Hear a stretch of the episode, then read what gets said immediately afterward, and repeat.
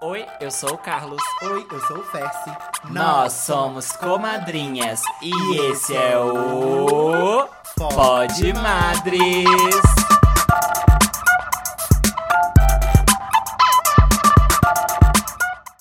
Oi, oi, minhas comadres! Mais um episódio do Pod Madres começando. E eu sou Carlos, Carlota, Carlocita, Carloteira, Carlota Joaquina, o amor da vida de alguém além do meu diretor querido Dani.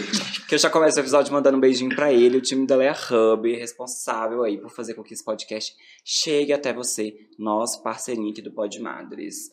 E cadê minha madrinha? Cadê minha madrinha? Pra chamar a atenção das gatinhas, pra dar um recadinho pras gatinhas, se inscreverem no nosso canal. Fala com elas, mãe. Mãe, eu sou o Fest, né, amiga? e eu vou chegar aqui hoje dela, quebrando tudo, porque assim, a gente Quebra tá com uma Pod meta. Madres. a gente tá com uma meta de inscritos pro YouTube. Eu tive que ir na DM de umas certas queridas pedir pra inscrever, gente. Então, assim, Amigas que não estavam inscritas em um podcast que existe desde fevereiro. Safadas. Então, por favor, inscrevam aí, ajudem as mães, tá? Pra gente bater essa metinha que a gente precisa bater pra começar, começar a, a Monetizar o nosso monetizar canal. e falar remunerar. E siga o Podmadres nas redes sociais, arroba Podmadres, no Instagram, TikTok, Twitter, LinkedIn, Facebook. é, Grindr. Eu tô no Grindr. Eu tô no Grindr. Pinterest, mentira. com os looks, Pinterest, os looks das comadres. Thread, é, Orkut, X. só Dedé com É. Twitter, não, amiga, X. agora é X. X pra mim é a música da Kylie Minogue e da Tinashe. De resto, é Twitter. X vídeos. Não uso. Eu assisto pornô no X Twitter mesmo. é, gata. Mas vamos, vamos falar de coisa boa, que a gente tá começando com baixo É, canal que aqui. isso, A gente. gente tá com uma pessoa aqui mais cool. Vamos apresentar cultura pra esse povo. Vamos apresentar cultura pra parece. esse povo, querida. Nosso convidado de hoje é escritor. Já tem nove livros publicados, aproximadamente 14 mil cópias. Tá, gente, olha isso, pelo amor de Deus. Meu Deus. Podemos ser sinceros? Ritou. Ritou. Vendidas e distribuídas. Ele também é cineasta e atua como redator de música e cinema no Escutaí. Se você não conhece Escutaí, inclusive, vai lá conhecer, arroba Escutaí. Cria conteúdo sobre esses temas. Não só lá pro Escu- Escutaí, mas cria pras dele também, que inclusive, gente... A, a identidade visual, gente, o carinho, a fofura dessa pessoa que tá na minha frente, esse carisma muito bem-vindo, Augusto Varenga. Nossa, depois de uma apresentação dessa, eu tô até, que, que até nervoso. Não sei o que eu falo. Ah, eu tô muito feliz de estar aqui. Muito obrigado pelo convite. Adoro o podcast. Já estava inscrito, diferente de muitas. Ah, querida! Tá. É, ai, muito feliz. Tinha meses que eu queria participar. Me anteciparam que eu tava, tava na grade do ano que vem. Me jogaram esse ano, graças a Deus. Estamos aqui. Não, foi marcado em Foi posts, marcado. né, querido? Você é desejada pela nossa É, audiência. teve gente que pediu. Espero que quem tenha pedido já tenha se inscrito e esteja assistindo a gente agora. E que vai compartilhar esse episódio, vai, Vai postar marcar stories marcando a gente assistindo esse episódio, né? Vamos de divulgação. A Mas assim, pediu e a gente atendeu. mudou até o tom na apresentação, né? Que eu senti que. Ó, pode parar de gracinha, tá? Eu quero escolher ambação também. Guto, a gente gosta de começar do começo mesmo. Tá bom, vamos então, lá. conta pra gente quem é o Guto, como ele começou aí essa sua conexão com a música e com o cinema e como que você entendeu que você queria seguir sua vida aí trabalhando com isso. Então, música e cinema entraram muitos anos atrás, assim, criancinha. Eu acho que foram talvez duas das melhores coisas que eu ganhei, assim, do meu pai, porque vieram dele mesmo. E é muito engraçado, né? Gays com pais presentes. Pais Eu- presentes traumas, É. pais ausentes traumas. Então, é, eu tive um pai presente, assim, nesse, nesse sentido. Então, ele morava fora, ele trabalhava aqui em BH, eu sou do interior, né? Então, a gente só se via meio que nos finais de semana. Você é de onde, amigo? Eu sou de João Levade. Ai, saudosa! Pertinho daqui. Saudosa mesmo. Eu, eu não vou lá, ó. Minha avó deve estar puta, mas em breve farei o comeback. a minha, ci- a- onde eu morei, é lá próximo, mas você não deve ter ouvido falar, porque é, é mais pro lado de. Depois de Tabira, chama Aham. Santo Antônio do Rio Abaixo. Ah, lógico que eu conheço. Mentira! Aquilo ali é tudo Nova Era, Pacas, aquela região ali Isso, toda, meu isso filho. aí. É, Santa Bárbara, aquele miolo ali tudo é. Isso, eu sou de lá. É, então, os vizinhos. Vizinhas. Amo que amo. Mas aí meu pai trabalhava aqui e eu morava lá com minha mãe e meu irmão. E aí todo final de semana ele voltava pra casa. E aí a gente, o rolê era juntar eu, ele e meu irmão, na sexta noite a gente ia pra locadora. Só aí a gente já entrega a idade. É. A gente ia pra locadora. Não conheço, desculpa. É. Ah, sei que é locadora. Nasceu junto com a Netflix, a Netflix né? Ah, jurou. Aí a gente ia pra locadora, cada um alugava um filme, e aí a gente passava o final de semana assistindo os filmes que todo mundo escolhia.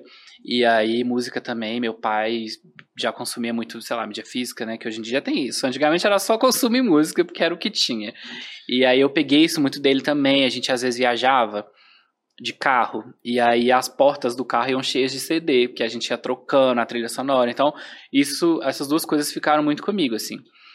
E aí eu fui parar na faculdade de cinema por amar Titanic, que pra mim é o melhor filme já feito. E eu pequeno assisti aquilo, fiquei embasbacado. E aí já surgiu essa curiosidade, assim, tipo, como fazem isso? Como filmam isso? Como... Enfim. E aí de tanto pesquisar aquilo criança, eu vi que, tipo, não, eu acho que eu quero ir pra esse lado de cá.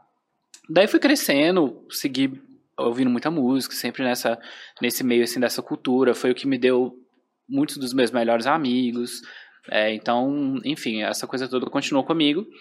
E aí, anos e anos depois, eu fui parar num curso técnico do Senai, que aqui é a galera de BH, a gente, que a gente pode falar o nome, porque o Senai aqui em BH é forte. E aí fui parar lá no Senai, nessa época eu já escrevia, e aí eu fiz design gráfico lá, e aí isso também me jogou um pouco nessa coisa do escritor, que eu acho que eu já tô Era até outro? puxando no outro. Que ano que você fez? 2012, Ah, 12, eu tava- 13. Você Tá fazia vendo? de manhã ou de tarde? fazia à tarde. Ah, tá. Eu tava de Ele manhã. já conhecia Aí. a gente, amiga. Olha tá só. vendo? Ai, não, gente, eu conheço muitas eu pessoas do- hoje. Do Augusto por causa de fanbase, de Little Monster, assim. Já. A barba. Ah, a cara que ele fez. Momentos. Então, hoje em dia, eu conheço, tipo assim, há poucos anos eu trabalhei com uma menina que hoje é uma das minhas melhores amigas, que ela também fez Senai na mesma época que eu. Então, tipo assim, várias pessoas entraram, ou hoje em dia chegou na minha vida e falaram, ah, a gente fez Senai junto e a gente não se conhecia. Então, eu acho que o Senai é muito... Eu entrei no Secotec em 2011, mas eu fazia o... a aprendizagem industrial, não o técnico. Eu acho que eu fiz 11 e 12, porque 2011 a Gaga veio pra cá e eu fui ao show graças ao Senai, Ela veio porque em eu já 12. recebia. Ela, veio em em 12? É, Não, então eu fiz tava 12 e já- 13. Eu já tinha mudado pro Moda Tech. Eu continuei no É. Senai, mas fui pra escola de moda. Eu fiz 12, 12 e 13, Eu, então. eu fiz de 11 até 13. Que aí É. em 11 eu fiz Secoteg, aí de 12 a 13 eu fiquei no Moda Tech. Eu amo. É, lá eu conheci várias queridas, tipo o Guilherme Drey. Eu conheci ele lá. Divo. Manda um beijo pra Beijo. ele, querido. Amor. É, e a gente ficou amigo na época, então assim. E aí foi isso também que me fez. Me jogou no mundo assim da, da literatura, né? Aí depois eu formei na escola, fui aquela vibe assim de faculdade, que eu ia fazer da vida e tal. Aí eu tava com tudo encaminhado pra fazer letras. E aí eu pulei fora, tipo, no último segundo e falei, vou fazer cinema. Aí fui. E cá estamos nós, que Ah! o resto é história. Amo, amo. Aí foi basicamente isso. Mas aqui de música, né? Música. A, a seu pai, assim, o que, que ele trazia pra você ouvir, né? Que você falou que era, que era mais um- algo que seu pai te influenciou, né? É, E o que você consome hoje tem, tem traz um pouco dessa referência dele, ou ele te inseriu no mundo e você seguiu um outro? Não, é muito gostoso, assim, porque o início veio dele, aí eu fui depois pra um caminho muito meu, e aí hoje eu apresento coisas pra ele, então a gente tem essa, essa troca legal até hoje, assim. É, então, quando eu era criança, a gente ouvia muito, tipo assim, Marisa Monte, que eu amo até hoje, a gente tava falando aqui antes de começar, que eu, tipo, Aham. quero ver o show dela no Primavera Sound, aí hoje em dia eu vou com minha mãe pro show, então é aquela coisa meio que o ciclo completo, né? Uhum. Eu via muito Marisa Monte quando eu era né, mais novo, Gal, é, essa galera toda que hoje em dia é muito famosa, mas no sentido mais nostálgico, né, quase. Muitos até morreram, Cassia Eller e tal. Aquele MTV acústico da Cassia Eller, gente, furou lá em casa, entendeu? então eu via muito. Aí, como eu venho de uma família também muito grande, principalmente por parte do meu pai, que ele tem nove irmãos e irmãs, e a galera toda casada, filho e tal. Então, quando juntava em fim de ano, essas coisas, era tudo festa. Então veio Banda Eva, que veio Ivete Sangalo, que veio não sei o quê, e que hoje em dia também, tipo, super vem comigo até hoje. E aí, nisso, em algum momento, que eu não sei como ou quando ou porquê, eu conheci Sandy Júnior. Era muito pequenininho, então eu era fissurado em Sandy Júnior. Eu aprendi a ler com Sandy Júnior, inclusive, minha mãe fala. Porque aí, quando meu pai às vezes ia pra, pra lá, ele levava o CD pra mim. E eu ficava tentando ler o nome das músicas, o encarte, aquela coisa toda. E aí diz minha mãe que eu aprendi a ler um dia que eu falei assim, mãe, você quer ouvir qual? Aí ela falava assim, ah, qual que tem? Tipo assim, né? E aí eu ficava lendo as, as faixas atrás pra falar pra ela quais eram. Ela, ela ficou assim, você não tá lendo? Porque parece que ele tá lendo. Aí ela falou, eu estava lendo. então, Sandy e Júnior foram os meus professores de, de enfim, de leitura. É, e aí eu, eu comecei nesse caminho mais meu, assim. Aí depois eu comecei a ver, sei lá, Mix TV. Eu tinha uma tia babilônica que ela tinha TV a cabo na casa dela. Eu não tinha na minha, mas não tinha internet, né? A gente não, eu não tinha essa, essa vibe, não. Então, quando eu ia pra casa dela de uma noite para outra, o meu rolê favorito era VH1, MTV. E aí ficava ali, assim, 48 horas o canal aberto. E eu assistindo tudo. Então aí lá conheci Rihanna, tipo, na, no primeiro clipe, Destiny's Child. E aí aquilo ali pra uma criança viada, né? Era tipo, você ficava assim, né? O que é isso? Eu no interior. Nunca tinha visto um show, nunca tinha visto nada assim. Cheguei lá e fiquei basbacado. Aí comecei a gostar desse pessoal e tal. Depois que eu mudei pra BH, eu mudei pra cá com uns sete anos, mais ou menos. Aí anos depois eu fui ter acesso à internet. Aí eu assistia já TVZ. Aí baixava uma música ou outra das Pussycat Dolls, Nicole Scherzinger, Ferg, nanana. E aí acabou. Aí em 2010 eu fui no meu primeiro show, que foi Black Eyed Peas no Mega Space. Um marco. eu fui nesse show e eu saí de lá, tipo assim. Isso aqui é a melhor coisa do mundo. A partir de hoje, todo o meu dinheiro será dado para a indústria do entretenimento de shows. e eu nunca mais parei. Aí fui em vários shows icônicos. Rihanna no Mineirinho. Quem viveu sabe o que foi esse momento. Beyoncé no Mineirão. Nunca mais teremos de Nunca novo. mais teremos Beyoncé no Brasil. Quem viveu, viveu, né? Nossa, eu peguei insolação nesse. Não, aquilo foi um surto. Da Rihanna também foi um caos, enfim. E aí eu amei, assim, vi que era aquilo que eu gostava muito mesmo, que era, sei lá, mexer comigo de um jeito que mais nada mexia. E aí fui crescendo, ficando mais velho, tendo mais acessos, né? Você começa a trabalhar, começa a conhecer mais gente, as coisas vão ficando mais fáceis, você sabe andar, e surge o advento do Uber, que também. Não. Nossa, não existia. Eu sempre bugo quando eu lembro que não existia Uber, né? Eu fico, como que a gente vivia antes, né? Enfim. Então, hoje em dia. gente pegar um. É, tipo- Foi o, Dan- foi o Dani. Foi o Dani, a gente tava conversando. Ele falou que o pai dele sabe, tipo assim, nomes de muitas ruas. Meu pai sabe tudo. Porque pegava um mapa mesmo de Belo Horizonte. Falava assim: você anda três ruas, vira à esquerda. Depois vira. Tipo assim, A gente fazia mapinhas, assim, tipo desenhos. Ó, você vai até tal lugar, aí você vira a segunda tal, aí tem, vai ter uma, uma fonte, aí você vira. Era assim. como que pode É. existir, a gente ter vivido isso? É, eu não peguei. Eu, claro que eu peguei uma época boa, assim, de ônibus, mas é porque eu era muito novo, aí meus pais não me liberavam ficar saindo muito sozinho, né? Aí eu peguei pouco tempo, não sei se. Não, algum tempo considerável de ônibus, e aí logo depois já veio o Uber. Aí, tipo assim, infelizmente o Uber acabou com a vida de todos nós, porque, tipo, é muito prático e caro, e aí na hora que você reais assusta. De, de ônibus, a passagem é 4,50, mas tá 45 Uber. Por que Uber não ir de Uber, não é mesmo? Infelizmente. Não, mas aí ficou muito mais fácil, assim, de ir pra shows e viajar. E aí acaba que, enfim. Daí eu fui parar no Escuta aí. Já quer saber sobre isso? Assim, eu Vamos já falar tô, do livro tô atropelando. primeiro, Então tá, então porque a vamos gente quer falar do, do hit Vamos do lá. momento, querida. sobre lá. o mesmo luar. Sobre Nós o mesmo luar. livro. Queria que você contasse um pouquinho de como foi o processo criativo desse livro, de tudo. Conta pra Conto. gente essa história. Então, eu comecei a escrever, eu não lembro exatamente quando eu era novo, fanfiqueiro, né? Aí, Fã da Gaga. minha mãe, né, gente? Aí comecei a escrever bem novinho, mas assim, brincando, nem sabia o que, que tava fazendo, não tinha aquela coisa assim, ah, vou virar escritor, vou lançar livro e tal. Isso era uma realidade muito distante. Foi o Senai que me deu esse, que me mostrou essa possibilidade, inclusive. Então, quando eu fiz Senai, eu já tinha um, um livro pronto, mas eu nem sabia. Tipo assim, eu tinha os textos, eu, tinha, eu, eu separava cada capítulo, era como se fosse uma crônica, e eu botava num blog lá que ninguém lia, que eu só tinha medo de o computador pegar vírus, ter que formatar e eu perder os textos. Aí eu botava tudo num blog e ficava lá. Aí quando fui fazer o Senai, o pessoal falou que a gente tinha que lançar um TCC, né? Aí era a marca de alguém, de alguma roupa, de uma coisa de doce, sei lá, qualquer coisa de alguém. E eu não tinha nada, não tinha, assim, parentes empreendedores e tal. Eu falei, eu não sei o que eu vou fazer. Aí eu lembrei, tipo, ah, eu tenho essa história, eu vou, vou tentar fazer ela. Aí produzi o livro pro TCC, meu primeiro livro. E aí, na época eu tava na escola, tipo, estudava de manhã, fazia cena à tarde, então acabou que eu tinha contato com muita gente, aí todo mundo ficou, quero ler seu livro, quero ler seu livro, quero ler seu livro. Eu ficava, gente, não tem como, só existe um livro, nem se eu fizer um sistema de biblioteca aqui, eu não vou conseguir e tal. E aí comecei a procurar editoras, perere, perorô. Então isso aí tudo rolou lá em... Meu primeiro livro acho que saiu em 2014. Então já tem quase 10 anos. Aí agora, sob o mesmo luar, né?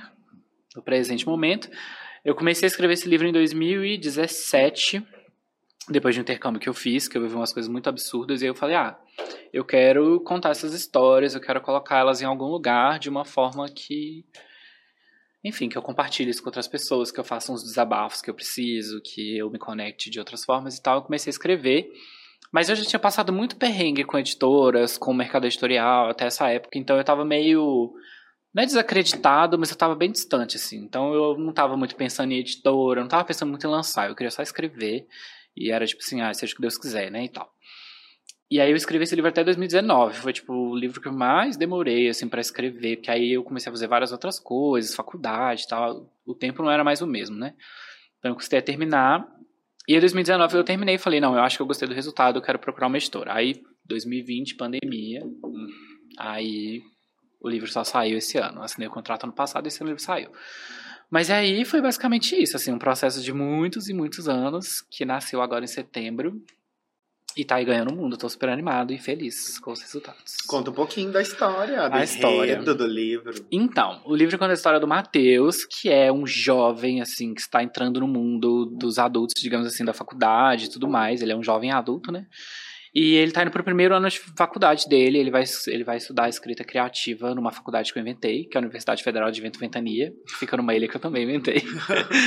e aí, assim, ele é um jovem criado com vó do interior e tal, que cai nesse mundo universitário.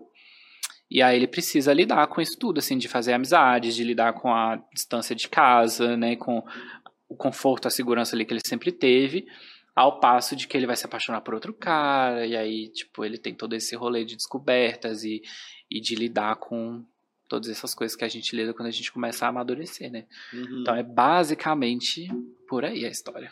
Não, e eu vou até puxar uma, uma outra coisa aqui, que foi o, o, lançamento do livro, né? Você fez em BH, fez São Paulo, fez Fiz. Rio. Fiz. Queria saber um pouquinho dessa, dessa experiência mesmo, de lançar seu livro, das pessoas irem lá conversar com você, de você poder contar um pouco dessa história, das pessoas trocar essa energia com as pessoas é. que estão consumindo seu, sua história, né? É muito gostoso, assim. Eu, eu acho que é sempre a melhor parte, porque por mais que eu ame escrever e hoje em dia eu vejo que é uma necessidade, assim. É uma coisa necessária para mim, independente do fim que aquilo ali vai levar, eu preciso escrever para eu não enlouquecer no, no meu dia a dia. então eu sempre estou escrevendo alguma coisa. Ops. Eu estou sempre escrevendo, mesmo que eu não necessariamente saiba se vou lançar, quando vou lançar, etc. Só que o processo de escrita ele é um processo muito solitário, né? Tipo assim, sou eu, meu computador, geralmente são nas madrugadas e dias assim, então eu tô ali escrevendo, perere perorô.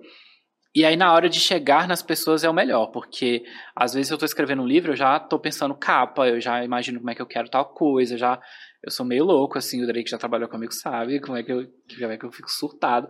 Então eu já penso muito tudo lá na frente, só que esse processo todo, aí ele já é mais pensado no outro, né? Tipo, na hora que eu termino de escrever o livro, ele já meio que deixa de ser meu e ele vai virar uma coisa compartilhada. E como que isso vai chegar nas pessoas e o que, é que você vai fazer por elas, como que você vai conversar e tal, aí já é um outro rolê. Então eu amo os lançamentos, porque é a hora que eu revejo muito amigo, que eu conheço muita gente que eu só conheço da internet, é, que eu vejo que meu trabalho faz sentido para outras pessoas também. E isso é uma coisa muito doida, tipo, muito, muito maluca, assim, de pautas de terapia mesmo, que eu sempre falo, que é bizarro como que acontece, assim.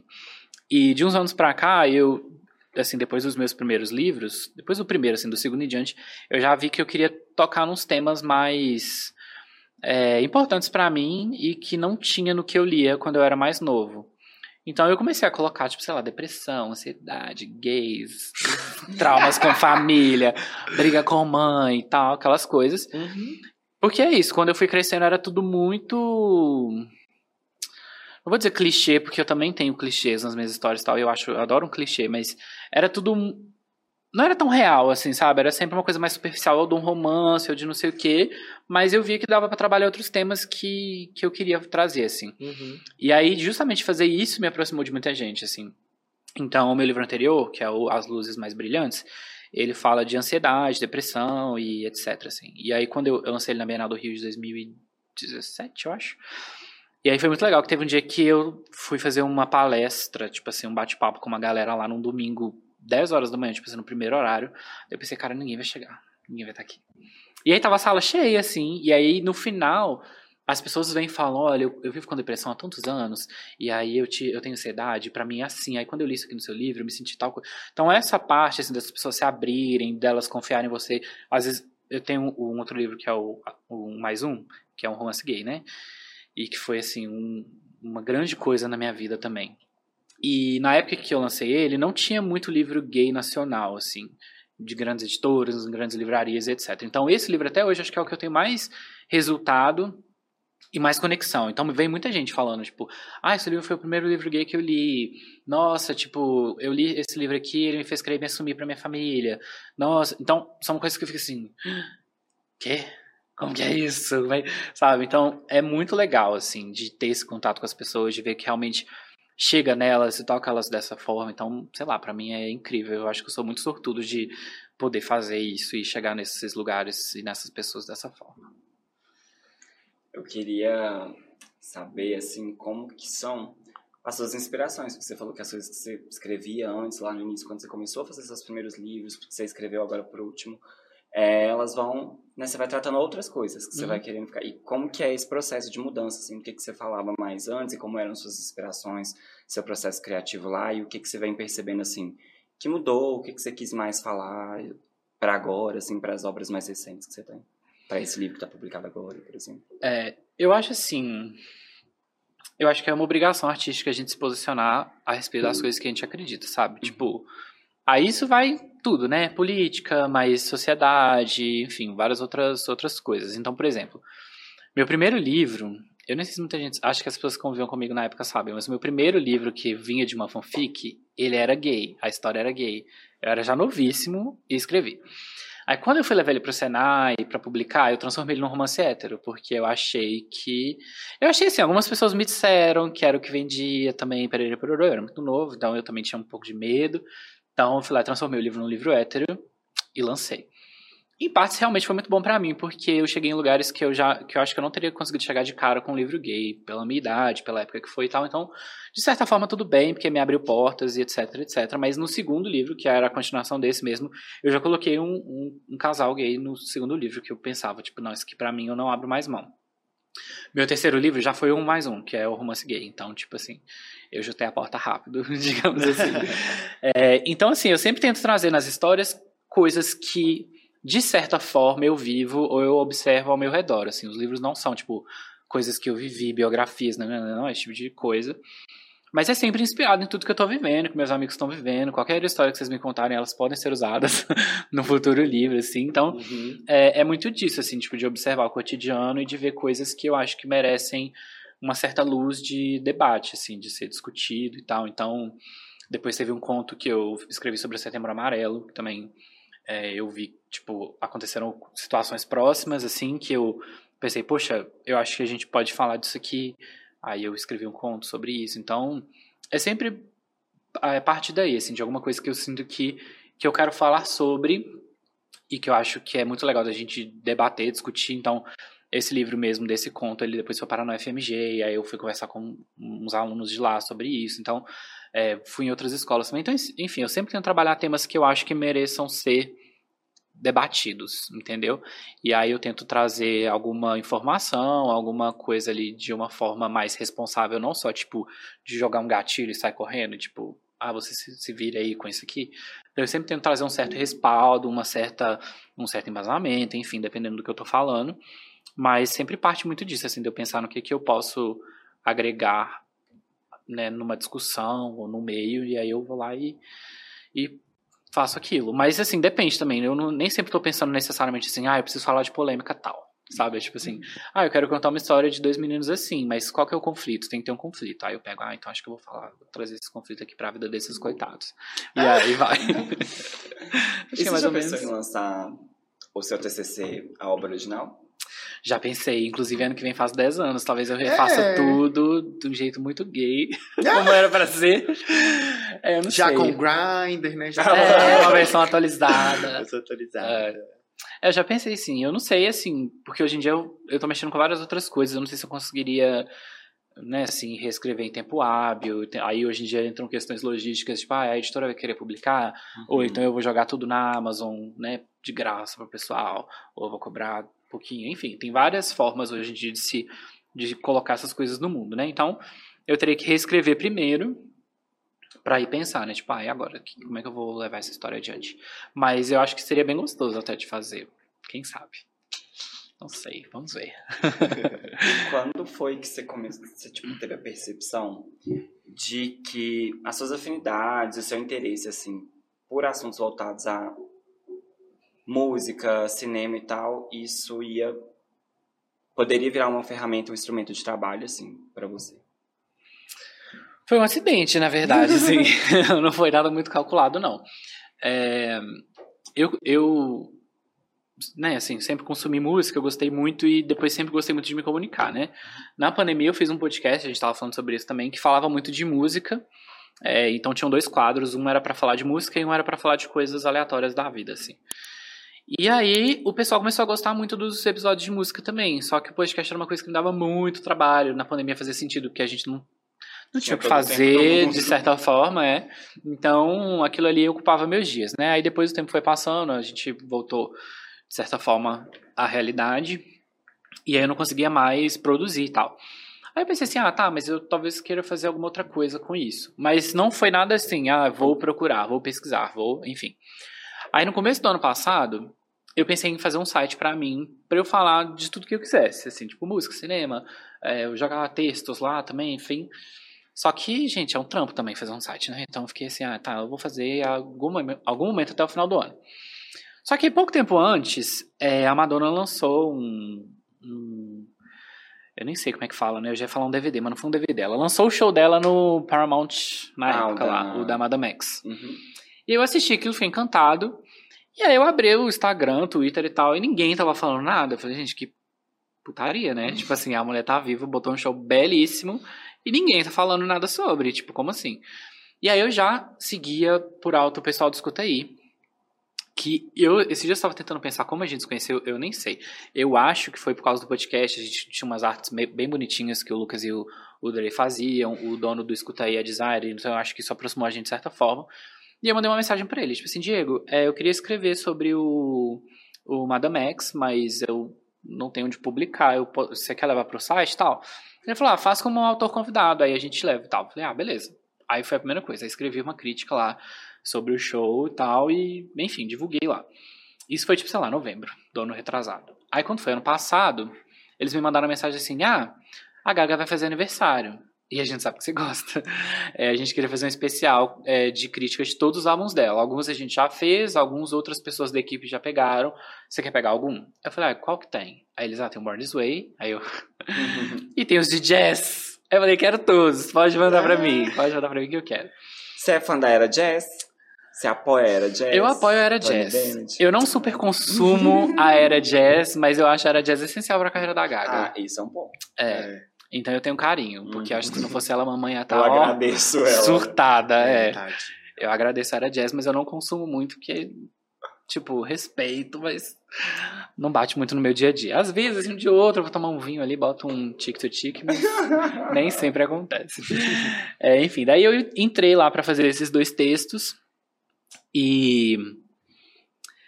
Enfim, daí eu conheci uma, umas pessoas que tinham coisas de filme aqui, que divulgavam filme, que faziam cabine de imprensa, essas coisas. Eu falei, ah, gente, como é que faz pra participar?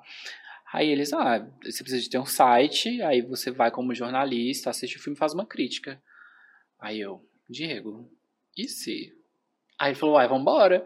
Aí a gente mandou os contatos, eles gostaram. Aí eu comecei a fazer isso com essa forma mais jornalística, assim, né? Com essa Uhum. coisa mais profissional. Daí eu comecei a ver filme, né? Tipo, aí a gente vai na, na pré-estreia, na cabine de imprensa e tal, assistir o filme, fazer a crítica, levava lá pro site. E aí, ao mesmo tempo, voltaram a ter muitos shows, né? Então, nesse comecinho, eu lembro que no começo do ano passado teve Marisa Monte, que eu fui. E aí eu falei, ah, é, eu já tinha comprado ingresso pra ir com minha mãe, então eu falei assim, ah, vou fazer cobertura, vou postar uns stories no, no Instagram, pode? Pode, beleza. Aí fiz. Aí eu acho que fiz uns dois shows, aí rolou Metallica no Mineirão, que é tipo assim, zero minha vibe, assim, é outro universo. Aí eu falei assim, uai, eles abriram a oportunidade credencial. Falei, ah, aceita. Se eles deixarem a gente ir, a gente vai e faz. Aí liberaram. Aí eu falei, Jesus, eu vou pro show do Metallica.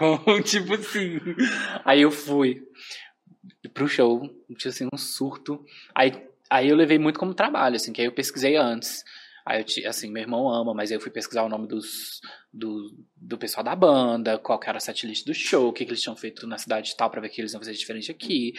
Aí, tipo assim, fiz todo um estudo, fui pro show do Metallica. Tipo assim, 60 mil pessoas no Mineirão, todas de preto e eu de azul. Porque eu saí de lá e fui pro show da Lineker. Ah! Aí, só eu de azul. Qualquer lugar do estádio que você olhasse, assim, você ia me achar de azul lá embaixo. Aí eu fui. Foi uma experiência, assim, antropológica. Fiz meu trabalho. Fiz a cobertura e depois fiz a matéria. E aí foi legal, porque as produtoras começaram a, a ver que a gente realmente estava fazendo esse trabalho. Então, depois disso, a gente começou a, a conseguir é, não só eu, né? Porque aí a, a equipe do Escuta aí é tipo o Brasil todo, então é, começaram a rolar shows em vários lugares, e o pessoal abria credencial, quem podia aceitava, ia fazendo a cobertura. E aí, isso tudo foi tipo assim, abril, maio, é março, abril, e aí em setembro a gente já tava no Rock in Rio como imprensa, assim, que foi tipo um surto. Aí depois Primavera Sound a gente foi de imprensa, esse ano a gente foi pro Lola. Então assim, a gente já tinha conseguido coisas legais, mas o Rock in Rio, por exemplo, foi acho que a primeira vez que a gente foi de imprensa, o Lola Palusa esse ano também foi. Então, realmente o, o trabalho do, do, site como todo do ano passado para cá, a gente colocou muito é, muito tudo, assim, e, e, foi fazer, foi dando a cara. E aí, sempre que dá, eu vou ver um filme, faço a crítica, eu vou no show e faço a cobertura. Aí, sempre que eles abrem uma oportunidade, às vezes nem é um, é um artista que eu amo, que eu tenho muita afinidade, mas a gente vai no profissionalismo e faz acontecer. E aí eu amo hoje em dia, tipo assim, é meu tudo. Eu sou apaixonado. Dos festivais aí que você falou, é, como que é estar tá nesse lado, né, de, de, de contato com os artistas, né? Inclusive você entrevistou Daniela Mercury, Led Luna, uhum. né, Fat Family, aqui em BH. Então, como que é estar tá desse lado que você conhece um artista, que você admira, claro, né, tá lá. Você conversa com ele cara a cara e como que é esse processo aí? Ai, gente, assim, é uma loucura, porque nada me preparou, assim, né? Então, quando eu tô de imprensa, eu tento ser mais profissional. Por exemplo, assim, ano passado foi o, teve o Sensacional, aí teve Lineker lá e Tulipa Ruiz, que eu sou, tipo assim, apaixonado. E eu tava de imprensa dentro da grade, a, tipo, meio metro da Lineker. E eu tava lá, assim, filmando, e por dentro eu tava, assim, urrando todas as letras, mas eu fico, tipo assim, não, eu tô aqui enquanto, né, profissional, não vou ficar urrando o artista aqui, porque eu acho que, não sei, eu tenho essa sensação de que pra mim não pega muito bem, uhum. sabe? É, então rola sempre uma admiração, um carinho muito grande. Geralmente você pode ficar só um pouquinho também. Na hora que eu fui lá para trás, aí eu fui fã total, aí gritei, aquela coisa toda. Agora, quando rola de entrevistar alguém, é uma outra pegada, porque, tipo, é, sempre tem aquele medo, né? Tipo, ah, eu vou gaguejar, e se a pessoa for chata, e se eu fizer uma pergunta é, igual aconteceu ano passado, fui entrevistar a Urias, eu fiz uma pergunta para ela, tipo, que eu dei uma mancada, sabe? Então, tipo, é, rola umas coisas assim que você tem que estar muito, muito preparado. Só que geralmente acontece, e você sabe que você vai entrevistar um dia antes ou no próprio dia. Então nem sempre você consegue, tipo, super se preparar, uhum. sabe? Super fazer uma pauta elaborada. E os artistas também não querem é, dar muita entrevista, porque geralmente é depois do show, antes do show, você tem ali cinco minutos, tem outras pessoas que eles querem falar, então não dá pra você falar assim, ah, vou perguntar da qual é a importância da mãe isso aqui, entendeu? Não, não dá, tem que ser uma coisa um pouco mais, mais direta. Pelo menos eu sempre tento fazer dessa forma, é, que geralmente sempre que eu faço é na hora do show, depois do show então é tudo muito corrido. Mas eu fico extremamente feliz quando acontece, porque mostra que o pessoal confia, gosta do trabalho né, do Escuta aí, mas é super tenso, assim, eu fico bem nervoso na maioria das vezes. Eu, obviamente a gente tenta disfarçar e, e dar um golpe ali na hora que tá uhum. falando, a gente finge que não é com a gente, né? Finge que é com outra pessoa. Mas é surreal. Inclusive, assim, eu, eu tenho uma mania na minha vida desde sempre, que é uma mania ruim, assim, de viver coisas boas e não parecer que eu que tô vivendo elas, assim. Então, na hora que você me mudou a pauta, que você falou, ah, você entrevistou o Fat Family, Daniela, eu fiquei assim, eu fiz isso, gente. Sabe? Tipo assim, quando eu estou vivendo, eu não consigo absorver. Aí eu falei, nossa, realmente, tipo, entrevistei Fat Family, que eu escutava desde criança, nesses churrascos, assim, da família. E aí elas super me acolheram, elas foram, tipo assim, uma das melhores ainda, que elas foram super fofas. Eu tava no céu. E aí eu fico, cara, como que isso é importante, né? Tipo, eu não, não imaginava que eu ia estar aqui E é muito legal poder estar, poder levar esse, essa possibilidade também para outras pessoas que vêm e ficam, nossa, eu queria fazer isso. Eu falo, menina, faz, eu também queria, eu nem, nem sabia que eu queria. Agora que eu tô aqui que eu tô gostando. Então, tipo, todo mundo dá para fazer, né? Tipo, dá para correr atrás e tal. Então, é muito gostoso, assim. É sempre um nervosinho, mas depois eu fico bem feliz que que, quando dá certo. tem dessas experiências, tem algumas um casinho assim, engraçado ou trágico? Sempre tem, né? Você conta pra gente. Algo que você possa falar. É. Ó, teve esse bafo da Urias, que foi assim, eu fui entrevistar ela pelo, pelo tipo, Teams, assim, foi online. É, e foi meio que pro Primavera Sound, assim, tipo, foi antes do Primavera, ela tava já no online, então a pauta da entrevista era meio que essa, assim. E ela tinha vindo da Europa e feito vários festivais na Europa. E ela arrasou lá e tal. E aí, na hora do bug, eu falei assim: Ai, como é que tá seu coração pra esses shows todos que você vai fazer lá fora, né? Dos festivais e tal. Aí ela, não, então, eu acabei de voltar, né? Tipo assim, ela já tinha feito. e na minha cabeça eu achei que. Assim, ela foi super fofa, mas na hora eu quis cavar um buraco e me matar lá dentro. Que eu pensei assim, gente, tipo assim. Que gafe, né? Tipo, vai parecer que eu não pesquisei a vida dela e tal. E eu super tinha, mas é porque a, essa entrevista dela foi uns 15 minutos, então eu, eu, ficava tipo assim, nossa, eu tenho que ter pauta, eu tenho que levar a conversa até lá, não pode acabar em dois minutos, não pode, sabe? Você, eu penso um monte de coisa na hora. Então eu fiquei me sentindo muito mal. Aí teve uma outra que eu entrevistei recentemente, que eu achei que ela ia ser insuportável, porque tudo, até a hora da entrevista, deu uma merda. Ai, e Deus. tudo parecia que ela ia ser insuportável. Do tipo assim, a gente não podia esperar ela dentro do lugar, tinha que ser do lado de fora, e aí tava um frio danado, e tipo, era uma casa. E aí, tipo assim, por que, que a gente tem que ficar aqui fora, no frio? Né? Tipo, porque tava realmente assim, muito frio. E aí era tipo, a equipe falou: ah, fulana pediu pra vocês esperarem lá fora. Aí você fica tipo assim, hum, que enjoada, sabe? Só que quando ela chegou, ela foi incrível. Ela atrasou horrores, sabe? Todo aquele rolê, assim, de celebs, que a gente fica tipo assim, hum, chata. Mas ela foi absurdamente incrível na entrevista. Foi tipo assim, muito melhor do que eu imaginava até. Mas até o momento da entrevista eu tava quase falando assim, gente, eu vou embora. Eu tô perdendo o show de outros artistas que eu gosto pra estar tá aqui essa chata, tipo assim, atrasada, cheia de chilique. Mas ela foi incrível. Eu nem vou citar o nome dela porque sim, não ficar feio. Mas dela foi, de novo, ela foi incrível. Eu acho que, inclusive, metade dos rolês que nem foi por culpa dela. Eu acho que é muita equipe, que, tipo, passa muito na frente, não sei o quê. E até prejudica a imagem uhum. da, do artista, de certa forma, né? Uhum. Mas aí teve essa que eu pensei assim, nossa, que enjoada. E aí depois eu falei assim, nossa, ela foi incrível. Ainda bem que eu segurei minha ponta aqui, porque foi, foi tudo. Mas é isso, a gente tem que estar, tá, querendo ou não, na hora que a gente aceita, a gente tem que estar tá pra tudo, assim. Então já aconteceu de artista falar que ia dar entrevista e não, e não dá, tipo assim, passar direto na hora. Já aconteceu de falar que a entrevista era no camarim, a gente tá no camarim, ele tá dando entrevista para outro veículo atrás do palco e depois não dá mais pra gente. Então acontecem essas situações assim que são mais chatinhas também. Aí você fica tipo, Ai, fulano não deu, mas Fat Family deu, então. Ah! entendeu? Sim. O fulano não deu, mas Lady Luna deu, Daniela Mercury deu, sabe? Sim. Então, rolam essas coisas, assim. Uhum. E além do trabalho que você faz no Escutar, você também produz conteúdo relacionado à música, cinema, artes em geral, para suas Sim. redes sociais pessoais. E aí eu queria ver com você, isso veio primeiro, isso veio depois? De onde vem a ideia de fazer esses conteúdos? É, assim, quando eu escrevia mais, assim, quando eu tava mais na vibe, digamos assim, participava mais de evento, ia mais escola, eu tava mais no meio, digamos assim. É, eu produzia muito, muito mais conteúdo nesse, mas era na época era mais eu pensava YouTube, assim, né? Aí óbvio que hoje em dia eu já arquivei todos os vídeos e tal. Mas, mas você eu... produzia pro YouTube? Produzia, mas hoje em dia eu acho meio mico, assim, aí eu escondi tudo. Mas o que, aí... que você fazia? Ah, aí eu falava de livro, tipo assim, ah, você quer publicar seu livro? Vou te dar dicas. Gente, Veja como é... foi a Bienal do Rio. Aí eram umas coisas assim. Só que eu era muito novo, aí, tipo assim, eu não produzi. Hoje em dia, eu vejo, eu vendo os vídeos, eu falo, nossa, esse tempo tá mal editado, esse tempo tá horrível, tá baranço. Mas era o que você conseguia fazer, Mas eu sou insuportável com o meu trabalho, entendeu? Ah. Ninguém me julga mais que eu. Aí, ah. eu. aí eu arquivei tudo, falei, não, hoje em dia que eu tenho uma pseudoestrutura melhor, eu tenho mais.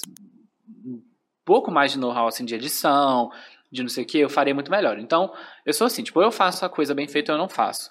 Então, essa coisa mesmo de criar conteúdo eu tenho vontade de fazer há muito tempo, tipo assim, há muitos anos. Realmente, é, depois né, que veio o Rios, essas coisas todas de Instagram, depois TikTok, eu já tinha vontade de fazer, mas eu tinha muito aquela coisa assim, ah, que as pessoas vão achar?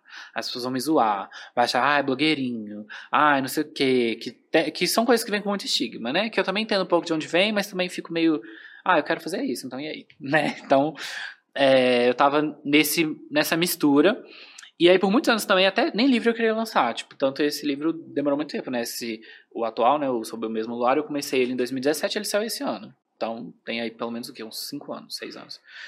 É, então, primeiro eu tive que aprender, assim, a lidar com o que é julgamento e crítica do outro pro que era meu, assim. Claro que todo mundo tem o direito de criticar, eu até gosto, eu tenho meus amigos lá que eu mando todos os vídeos antes, falo, amigo, comenta. E aí eu quero que a pessoa me macete, fale que tá feio, que tá mal acabado, uhum. que eu vou arrumar antes, e eu, eu gosto mesmo, assim. Mas é isso, então eu, eu era muito preocupado com essa coisa de imagem, da minha imagem, como que ela tava rolando, assim. E aí a minha terapeuta mesmo falava, tipo assim, ah, você Mentira, ela não falava assim, não. Eu que entendia dessa forma, né? Tipo assim, ah, eu posso ficar num casulo pra sempre. E aí ninguém nunca vai me ver. Aí eu tenho um monte de trabalho que eu quero mostrar para as pessoas. Só que ninguém vai lá dentro, assim, ver o que você tá fazendo, sabe? Você tem que se colocar no mundo. E aí eu acho que do último ano pra cá eu tenho tentado mais fazer esse movimento, até de fazer shows, de correr atrás das coisas pra escutar aí, pra mim mesmo. Tipo, claro, tem coisas que são dois escuta aí, tem coisas que são minhas, tem coisas que a gente casa as duas, mas eu comecei a correr atrás das coisas, colocar a minha imagem lá no escuta aí, no meu Instagram, é, em outros, né, tipo, no, nos veículos que eu tô lá para fazer, para trabalhar, enfim.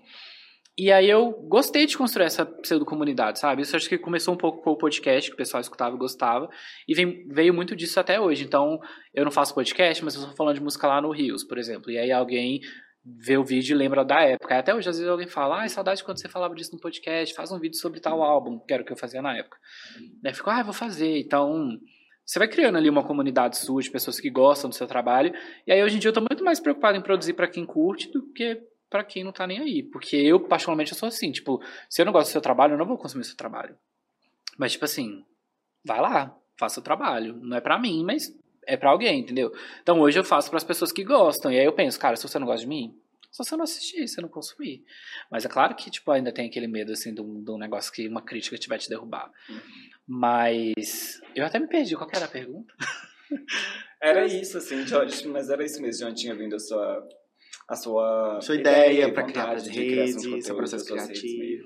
Ah, é porque eu amo comunicar, né? Eu amo conversar. E coitada da minha mãe, acho que ela já escutou bastante, né? Ela é sempre minha primeira espectadora. Aí eu fico, mãe, olha aqui que a Madonna fez. Mãe, olha aqui que a Lady Gaga fez.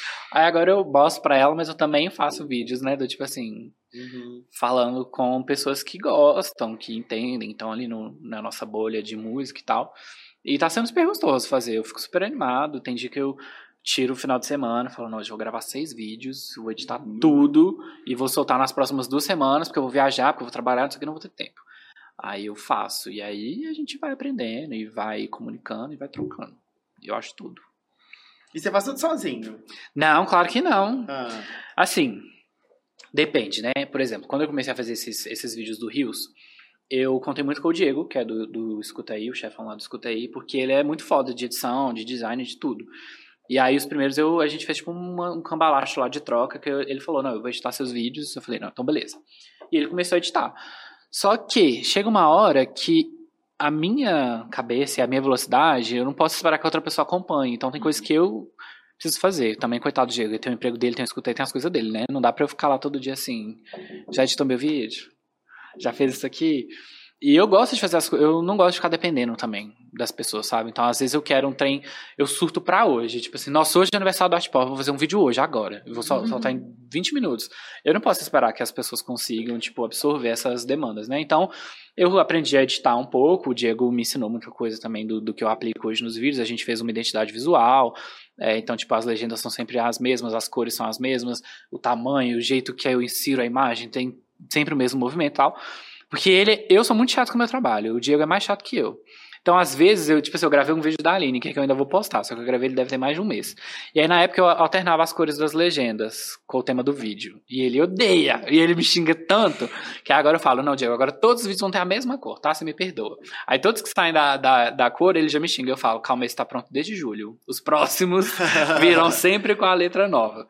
E aí, realmente, eu acho super importante, assim, de padronizar. Foi uma coisa que eu mesmo fui atrás dele, que eu queria que meus vídeos tivessem uma identidade mínima que fosse, né? Tipo, para criar uma, uma estética minha, enfim. Então, ele me ajuda muito nisso. Às vezes, tipo, tem alguma coisa mais um pouco mais elaborada que eu quero num vídeo que eu não vou conseguir fazer, que eu não sei fazer, que eu não vou ter tempo. Aí eu pergunto se ele pode me ajudar, ele me ajuda. Aí eu tenho sempre esses amigos que dão opinião todos os vídeos, que me dão ideias, tipo assim, nossa, você devia gravar sobre isso. E eu falo, nossa, isso é muito bom, como é que eu não pensei? Aí eu vou lá e faço. Então, eu sempre tenho essa rede de apoio, assim, minha mãe também assiste tudo. Nossa, pra minha mãe. Ai, Aí sempre rola, assim, de, de ter essas, essas pessoas. Eu acho que eu não faço nada sozinho, assim, tipo, é, mesmo quando eu faço sozinho, eu espero um diálogo do outro, sabe? Eu quero que o outro comenta, que o outro fala, que, que achou, que vira um, um debate, né? Porque senão eu fico falando sozinho lá em casa, uai. né? Tipo assim, é legal quando a gente chega no outro por causa disso. Uhum. E aí, é, a, a construção de conteúdo, né, na questão que você faz de uma crítica, você tem uma opinião sobre um Uhum. trabalho, sobre um artista. Já chegou alguma situação assim que né, as pessoas foram ruins com você mesmo, de falar lá, tipo assim, nossa, você é um idiota, tá falando uma coisa dessa. Porque, tipo assim, Sim. pelo que a gente né, percebe do seu trabalho, você faz tudo com muita dedicação, com muito estudo, com muito carinho, com muita excelência. É, para chegar uma pessoa e falar assim, nossa, cara, você Uhum. não concordo com você, você e xinga, né? Sim. E como que você lida com isso mesmo? Diante a, a toda a toda sua, sua dedicação em cima daquilo ali. Uai, meus amores, Marcele, minha terapeuta, é uma santa, Uhum. né? Porque vai tudo pro colo dela depois. É, não, mas assim, eu acho que eu fiz um preparo mental antes de começar a fazer esses Sim. trabalhos, assim. Uhum. Mas até hoje ela me, me dá muito chão, né? Porque às vezes rola. Só que assim, eu sou um usuário assíduo do Twitter e eu sei o que eu vou encontrar lá. Sabe assim? A gente sempre sabe o que que, o que, que tem ali. Então, às vezes eu posso, ainda mais quando fura, da, fura a bolha, né? Você posta uma coisa lá, na hora que você volta depois de 5 horas, o negócio. Ah, igual quando rolou que a Caliutes me deu um fecho. Essa história é meio icônica. E ali foi um- uma coisa que, tipo, a coisa fugiu totalmente do meu controle. E aí várias pessoas que não me conheciam, que não conheciam meu trabalho nem nada, vieram, tipo assim, se mandando me matar, aquela que é tipo de coisa de internet, né? Qual que foi o fecho? Eu, não- eu, Foi assim, nossa, essa história, meu Deus, essa história foi assim. Quer falar dessa É, história? Posso falar, eu acho fala? essa história engraçada, é porque as pessoas perderam a mão. Eu tenho medo de toda vez que eu volto a essa história, eu fico assim, espero que não. Mas se você não quiser falar. Não, mas tá É. tudo bem. É o que que rolou. Eu vou, eu vou tentar só resumir pra não tomar muito tempo também, mas o que rolou foi o seguinte. Não, tempo a gente tem. Eu adoro É. Caliutes. Então tá, eu adoro a Caliutes. Tipo, amo, amo, amo mesmo, assim. Aham. E ela veio pro Lola esse ano. Aham. Eu estava animadíssimo. E lá no Escuta aí também, sempre que a gente vai, vai ter um festival, que muitas pessoas da equipe vão e tal, a gente sempre separa a nossa equipe do tipo, este é o line-up, quem que vocês querem falar? E a gente pega artistas pra apresentar ou pra fazer algum especial sobre, sobre ele, enfim. Então eu peguei a Caliutes, porque eu amo, peguei ela, Willow, que no fim das contas nem veio e tal. Uhum. Fiz um artigo falando, né, tipo, ah, o que, que os fãs podem esperar do primeiro show da Caliutes no Brasil, não sei o quê. E aí eu rasguei elogios. Ela tava lançando o, o álbum novo, que já tá velho, né, enfim. E eu tinha adorado, então tava toda essa vibe. E aí postei, deu, tipo, os likes de sempre, aquela, aquela vibe. Quando tava chegando o Lola, ela fez um show, não sei se foi na Argentina, ela fez algum Lola antes de chegar aqui. E aí saiu a setlist. E aí era um domingo, gente, tipo assim, domingo de paz, tranquilidade. Eu vi a setlist e retuitei assim. Nossa, tipo assim, a Mona vai fazer o primeiro show dela no país. Acabou de lançar um álbum e tá fazendo cinco covers. Tipo assim, de 12 músicas da setlist, cinco são covers. Me ajuda a te ajudar, né, gata? Mas naquele tom nosso. Tipo assim, gente, Caliutes vai fazer o que ela quiser. Se ela quiser chegar lá em cima cantar Chitãozinho Chororó por duas horas, ela vai fazer. E eu vou estar lá, falar linda, maravilhosa. Entendeu? Aham. Postei isso, fui almoçar, fui viver, né? Gente, na hora Uhum. que eu voltei, a Caliutes viu o tweet, traduziu o tweet, porque eu tuitei em português, e me deu um fecho. Ela deu um RT com um fecho, falando, tipo assim, em inglês, né? Ela tweetou. é, ah, todos os covers não dão nem três minutos da, da setlist, as pessoas precisam tomar conta das próprias vidas. Uma coisa assim. Caras, ela é latina, eu já sei, tipo assim, né? A gente já, eu já sei que ela tem essa, essa personalidade, mas assim, pouco depois de mim, ela deu um fecho em mais uns dois ou três fãs e tal, e aí depois ela mesma apagou tudo. Eu não sei se ela achou que ela pesou a mão, não sei o que rolou. Aí os meus amigos, tipo assim, gosto da Caliutes. Eu achei, assim, um prazer ter sido pisado por, por né? Assim, zoando, mas eu achei super engraçado. Nossa, Caliutes me notou e tal. Aí, beleza. Aí, gente, um veículo muito grande aí pegou e repostou o meu, o meu tweet com a resposta dela no Instagram deles, com uma legenda bem assim. Ela dá o fecho. Ah, já Fã- o Tipo assim, ela Ah. dá o fecho. Fã brasileiro questiona setlist, Caliutes, nananã. Aí o negócio saiu da bolha. Assim, né? Saiu mais. Porque quando tava só no Twitter, os fãs dela estavam todos concordando comigo. Assim, tipo, de 100 replies, 98 falavam: Amiga, a gente quer telepatia, a gente quer. O povo começou a pedir música. Falou, ah, ele não tá errado, não, gata, sabe? Tipo assim, melhor e tal. Uhum. Aí dois fãs ficaram tipo assim, ah, ela faz o que ela quiser, cala a boca, viado de merda. Aquelas coisas assim e tal.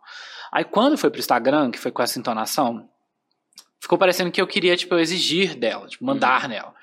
E aí o pessoal veio caindo matando em cima, tipo assim. Ah, seu viadinho, é, o problema dos gays brancos é achar que as mulheres latinas têm que fazer o que eles querem. E, tipo, era zero sobre isso. Era zero sobre isso o negócio, entendeu? Ai, Era, era sobre uma expectativa minha de fã.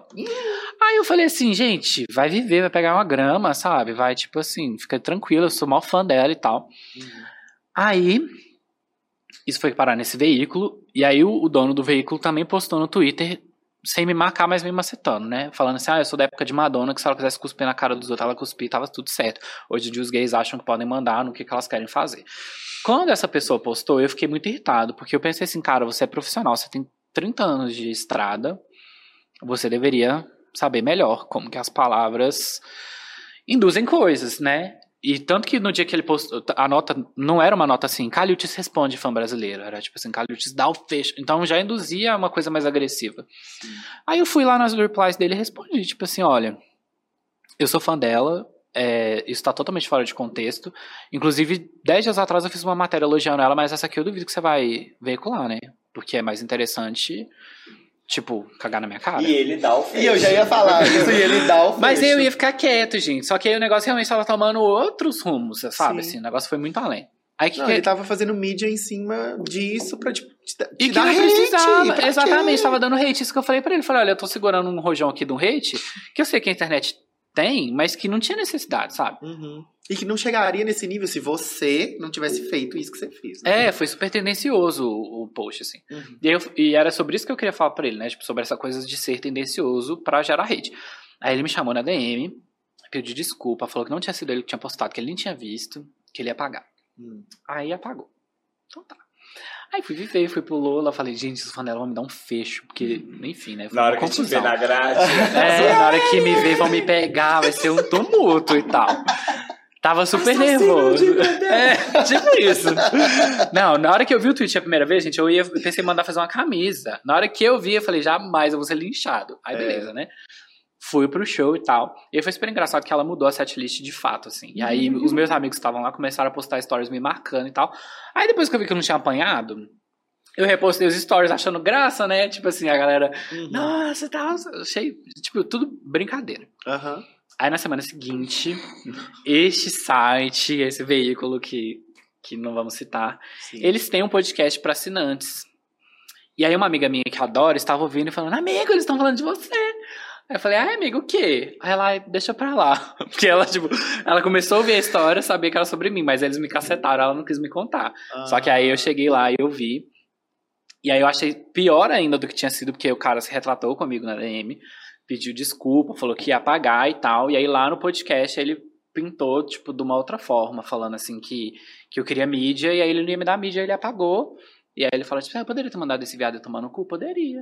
E é, tipo assim, um jornalista bafíssimo, que eu fiquei assim, Eu acho que eu suspeito quem que é. anos de Pelo estrada, de- anos de estrada, e você precisa disso. E, tipo assim, no Uhum. podcast fechado, que eu não ia nem poder, tipo, Uhum. falar que não foi Ele bem falou assim. na minha cara, na, na É. hora que você foi na minha DM, você não falou isso, né? E tá lá até hoje me seguindo e na DM tá lá lindinho no dia. E aí no podcast falou mó bosta. Aí eu fiquei, aí eu fiquei muito mal esse dia, Sim. que eu achei, tipo, podre e totalmente desnecessário.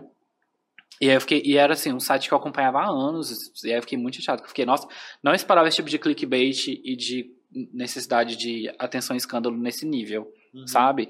E aí eu fiquei frustrado e tal, mas depois pensei, gente, foda-se, eu vou fazer meu trabalho e amanhã isso aí vai ser semana passada já, ninguém liga e Uhum. tanto faz. Eu sei das coisas que eu faço, do carinho que eu coloco nas coisas, então acho que pra mim ficou mais um, de uma anti, um antiprofissionalismo dele, sabe? Mas me chateou, assim, porque eu admirava muito e eu fiquei.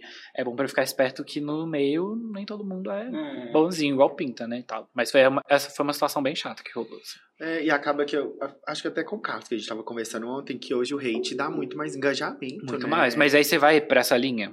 Você tem uma Assim, escolha, sabe? é. Você sempre pode ter uma escolha. Eu posso fazer matérias gerando hate, eu posso chegar e falar mal da música nova da Luísa Sonza. Uhum. da Anitta de qualquer pessoa. Mas eu sei que tem uma equipe, tem um trabalho, tem um rolê por trás. Mesmo quando eu não gosto de um filme, de uma coisa, eu vou falar que eu não gostei, vou falar os pontos pelos quais eu não gostei com o embasamento de uma pessoa que estudou, que fez uma faculdade tal, tipo de cinema e tal. Vou poder criticar. E, e tal, eu não vou chegar lá e falar assim, ai, lixo, bomba atômica. Eu posso até fazer assim no meu Twitter privado, no dia que eu estou me sentindo assim, gay de fórum, mas o meu trabalho profissional nunca vai ser pautado nesse tipo de, de escândalo, de baixaria, né? Assim, eu Uhum. acho, eu acho pobre. Aí eu não É. gosto de fazer. É, mas eu, eu acho que acaba que os, portais hoje tem muito disso. Com certeza. É o que engaja, assim, isso é fato. Sim. É o que dá dinheiro, é o que dá número, é o que dá viral. É, o que rola. Um review que antigamente tinha uns reviews muito mais técnicos, né? Tipo assim, Gaga lança clipe, aí vai. Uhum. Ela pegou aqui referência, É. ela pegou aqui.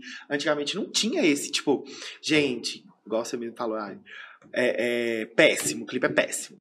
Ai, que bomba de música, sabe? Hoje é. Gente, ai, enfim, vou entrar nessa pauta, não sei, nós vamos ficar aqui horas. Tinha falando É, até amanhã. específico que ele tinha um cara que ele era de um fórum e ele ia nesse veículo semanalmente fazer um termômetro dos lançamentos de single, assim, minha filha, isso eu me alugava triplex na cabeça dos viados, que o tanto de raiva que esse homem já me fez, macetando a Lady Gaga, nossa senhora. Brasileiro, Ah, amigo. É, ele é brasileiro e num conta. veículo brasileiro. Ah. E aí o que eu ia falar também é que eu acho que tem uma uma tendência que vem desses fóruns que depois acabaram virando veículos de comunicação e aí eles têm uma forma de comunicação que já é deles enraizada desde a época do Orkut e que Uhum. eles ficaram populares por isso e que esses portais tipo querem pegar isso e trazer para eles também e não funciona Sim. Uhum. porque o público desses portais também ele vem de um outro lugar que É. não necessariamente são desses fóruns sabe Uhum. então, tipo assim, o portal X tenta fazer uma comunicação igual a, a- aquele A lá, gay de "Ah, fora." avisa, avisa aí, não sei o que, tipo. E aí vai Você é tentar um veículo de comunicação, bicho. É, uma É, tipo opinião, assim, é um profissionalista. É. Tem, tem, Não tem que ser aquilo que não cabe com É. o tipo de trabalho que você exerce. Mas eu acho que isso tá cada vez mais frequente, Uhum. pelo que eu vejo, assim. E, e eu evito. Assim, nossa, tem uns portais que eu falo assim. É, tem uns que eu nem sigo, que eu não silenciados, engajo. Tem inúmeros, É. inúmeros. Eu não É, gosto. e aí tem as paiolas também, né, amiga das agências? É. Que aí Sim, entra muito tem nesses vários. portais. Esses eu nem sigo, É. porque eu vejo que é tipo assim, ah, eu mandou vai pagar, vai, vai escrever, entendeu? Aí eu acho que é uma coisa totalmente sem personalidade. E elas conseguem entrar nos fóruns agora também, porque você vê, você vê claramente quando um post ali ele é, É, uma é coisa. pago, né? Bicho, eu vi hoje uma thread que era top clips, é, melhores clipes gravados na favela. Aí tava no top 5 o clipe do Gabriel do Borel. Aquele lá, super problemático. Ah, não. Quem é Gabriel Borel? Gabriel do Borel O não, Nego do Nego do Borel. É Gabriel do Borel outro também. Que eu Que portal é esse, gente? Não posso falar. Mas é desse, desse Nossa, complô eu de citei uma marca aqui, vocês botam um na hora que na edição, porque eu É. citei uma máfia aqui que eu não quero meu jatinho. Fala no off, que talvez eu não peguei, É, não, mas enfim. Tá bem. E é isso, mas a gente falou de tanta tragédia aqui, mas Guto, queria saber onde ainda você quer chegar, seus sonhos, sendo pessoal. Onde eu quero chegar? No É. colo da Lady Gaga. Tô brincando. Não, assim, eu acho engraçado, curioso, que hoje eu estou num lugar que eu não imaginava chegar. Então, tem certos planos que eu faço, mas hoje em dia eu aprendi a abrir uma margem pro, pro universo fazer o trabalho dele também. Sabe? Tipo, se eu corro atrás das coisas que eu quero, eu me movimento nessa direção aqui. Mas tem coisas que vão acontecer, espero que boas. E a gente meio que não sabe. Então eu não tenho um plano super assim, ah, eu quero isso aqui. Porque podem vir outras coisas que vão ser tão boas quanto, até melhores, e que são um pouquinho aqui pro lado, então essas coisas dependem. Mas o que, que eu gostaria? Eu gostaria muito que o Escuta aí crescesse muito ainda, que a gente fosse mais respeitado no sentido assim de conseguir mais espaços, mais leitores, mais, enfim, uma comunidade ali mais de apoio, mais legal, porque Escuta aí também tem essa coisa de não ter hate, sabe? De ter esse trabalho mais respeitoso, que é uma coisa que eu Uhum. admiro muito. Então, eu acho que a gente tem esse diferencial, assim, que eu acho que deveria ser mais. poderia ser mais valorizado. E eu quero muito fazer parte ainda de muitas vitórias do Escuta Aí. É, eu quero vender mais livro, eu quero escrever mais história, eu quero entrevistar mais artistas, eu quero. Não sei, eu quero viver o que eu já tenho vivido, mas de formas com uma remuneração melhor. e chegando em cada vez mais artistas que eu admiro muito. É, enfim, espaços que eu ainda não estive, ou de formas diferentes, né? Tipo, cada vez fazer um trabalho mais legal. Que mais pessoas curtam, que mais pessoas conheçam, que mais pessoas sintam gosto, né? Em acompanhar, em vibrar junto. Acho que é por aí. Qual artista? Vamos fazer dois. Ai, Nacional e internacional, assim, que você quer carimbar de todo jeito Ah, pra né? você. Falou. ah, Não, mas internacional e o nacional. Zeca Pra Camargo, eu estou indo atrás de você. Tudo que você fez. Aqui, tô brincando. Não, mas assim, Zeca Camargo é super uma inspiração, né? O cara tem Madonna e Lady Gaga no currículo. Poderia dizer aqui de Glória Maria também, que tem até o Michael Jackson e Freddie Mercury, mas a lenda tá no outro patamar, que eu nem. Enfim, mas eu queria muito, obviamente, Lady Gaga, assim, mas não precisa nem chegar nela. Tem tantos artistas que eu admiro muito que eu já senti a mesma realização, sabe? Mas claro, se a gente tá falando assim de uma utopia, se eu puder sentar do ladinho dela assim um dia, eu vou. Sei nem se eu volto, mas tá tudo bem, É? só de já tá bom. É, acho que internacional é ela. E nacional.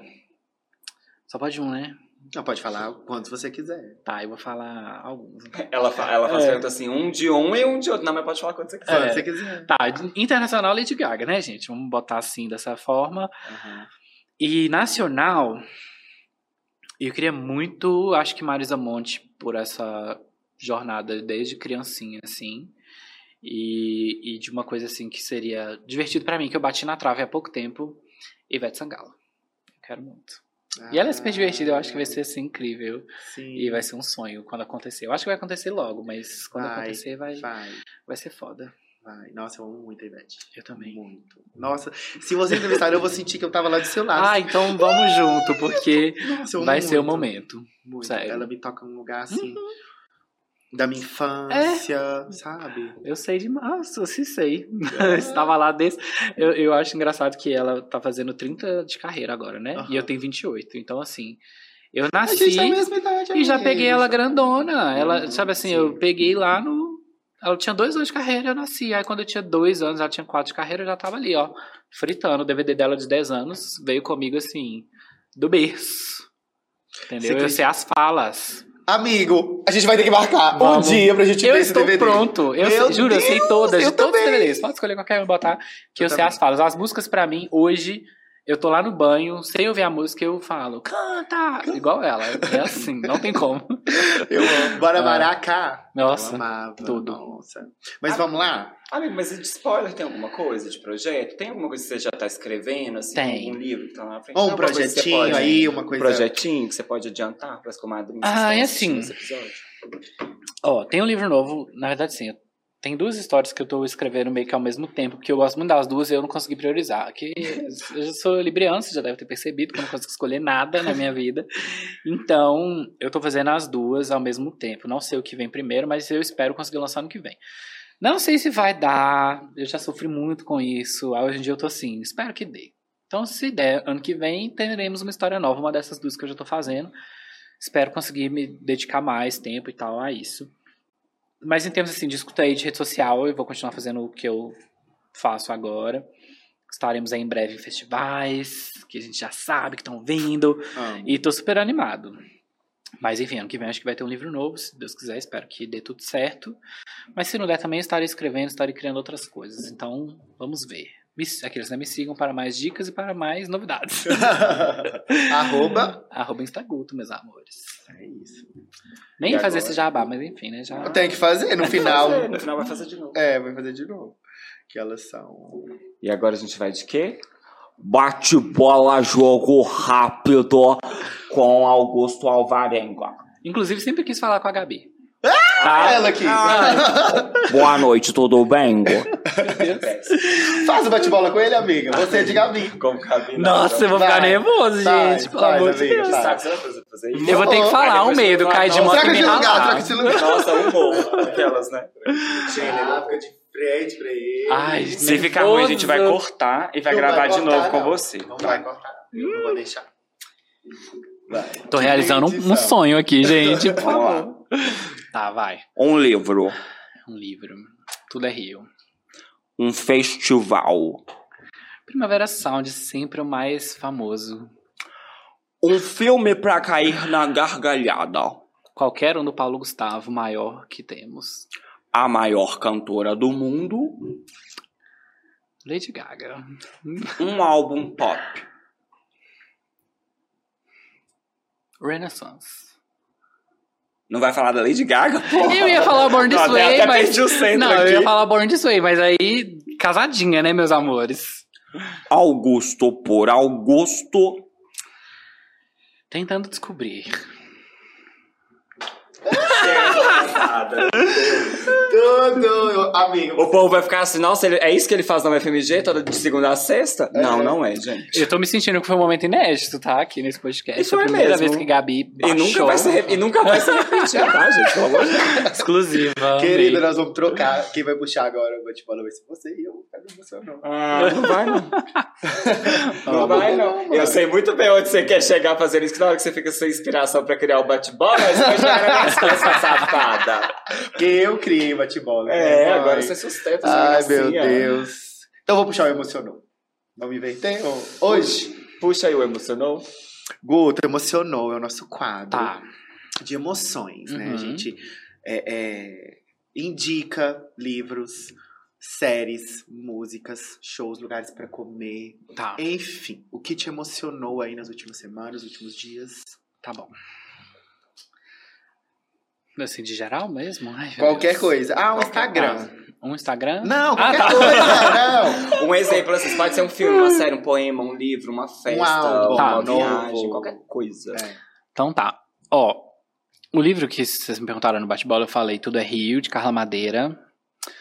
Eu li esse livro e pensei assim, o que é a vida? Quando eu terminei, sabe? Eu falei, como pode existir no mundo uma pessoa capaz de escrever uma coisa assim? Eu amei, emocionou profundamente e amei esse livro. Pra mim, virou um dos meus favoritos da, do universo. Fala de temas super pesados, assim, tipo violência doméstica e tal. Então é um livro difícil, mas belíssimo. Tipo, cada parágrafo do livro é uma coisa que você lê e você fica assim, meu Deus. Então, tudo. É uma só. Tudo nosso. É, um livro eu diria esse. Me emocionou muito, foi tudo pra mim. É, uma música que eu tô preso nela é My Love, Mine All Mine, da Mitski. Também me emocionou profundamente. Eu sou essa música todinha, tô ouvindo ela praticamente todos os dias desde que saiu.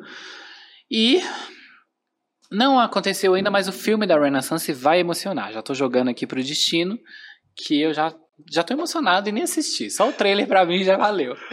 então eu acho que essas três indicações aí vão. Espero que as pessoas gostem. Vamos ver. Ah, que tudo. Ah, agora sou eu, né? E você, minha mãe? O que te emocionou? Vai, Marcelo. Essa emoção, ela é uma emoção bem específica. Porque, no Hum. geral, é um filme. Quando eu terminei de assistir, eu fiquei assim... Hum, mas tem uma coisa nele que me causou uma emoção muito específica, que é... O filme chama Estranha Forma de Vida. É um filme do Almodóvar. Foi lançado recentemente, está na MUBI, aquela plataforma de filmes. E é mais cultzinhos assim. E aí tem até aquele menino de Elite, Mano Rios. O filme começa com o menino cantando e, tipo assim, não- ele não faz mais nada, ele só canta. Eu acho que nem parece que ele tá cantando, parece que ele tá dublando, na verdade, mas assim. Ele era mais bonito encenando dar o cu no Elite, mas tá. Pronto, falei. É, mas enfim, é. Mas ele é um filme- personagem ou ele só canta? No ele começo aparece, ele aparece só na primeira, nos primeiros segundos de filme, depois ele não aparece mais. Ele é quase que uma figuração ali para uma só para uma iniciação do filme assim e tal. Mas é, basicamente é uma história de faroeste. O filme se passa no faroeste. Só que é de viados. É, o é literalmente o cowboy viado. E aí, cowboy viado, senta. Ele Eu sei que senta... música? Lembro. Então, basicamente é um filme de cowboys viados, assim. Não é um Brokeback Mountain, mas é um filme de cowboys viados, só que aí tem umas problemáticas familiares envolvidas. Aí é aquela questão de eu te mato, eu te mato, bem de faroeste mesmo, com a temática envolvida. Aí eu não sei se você chegou a ver essa cena no Twitter, porque ela deu uma viralizada, mas que é que tem dois bofs muito gostosos se pegando, enquanto um, um jorra vinho em cima deles? Não. Não viu? Essa cena é desse filme.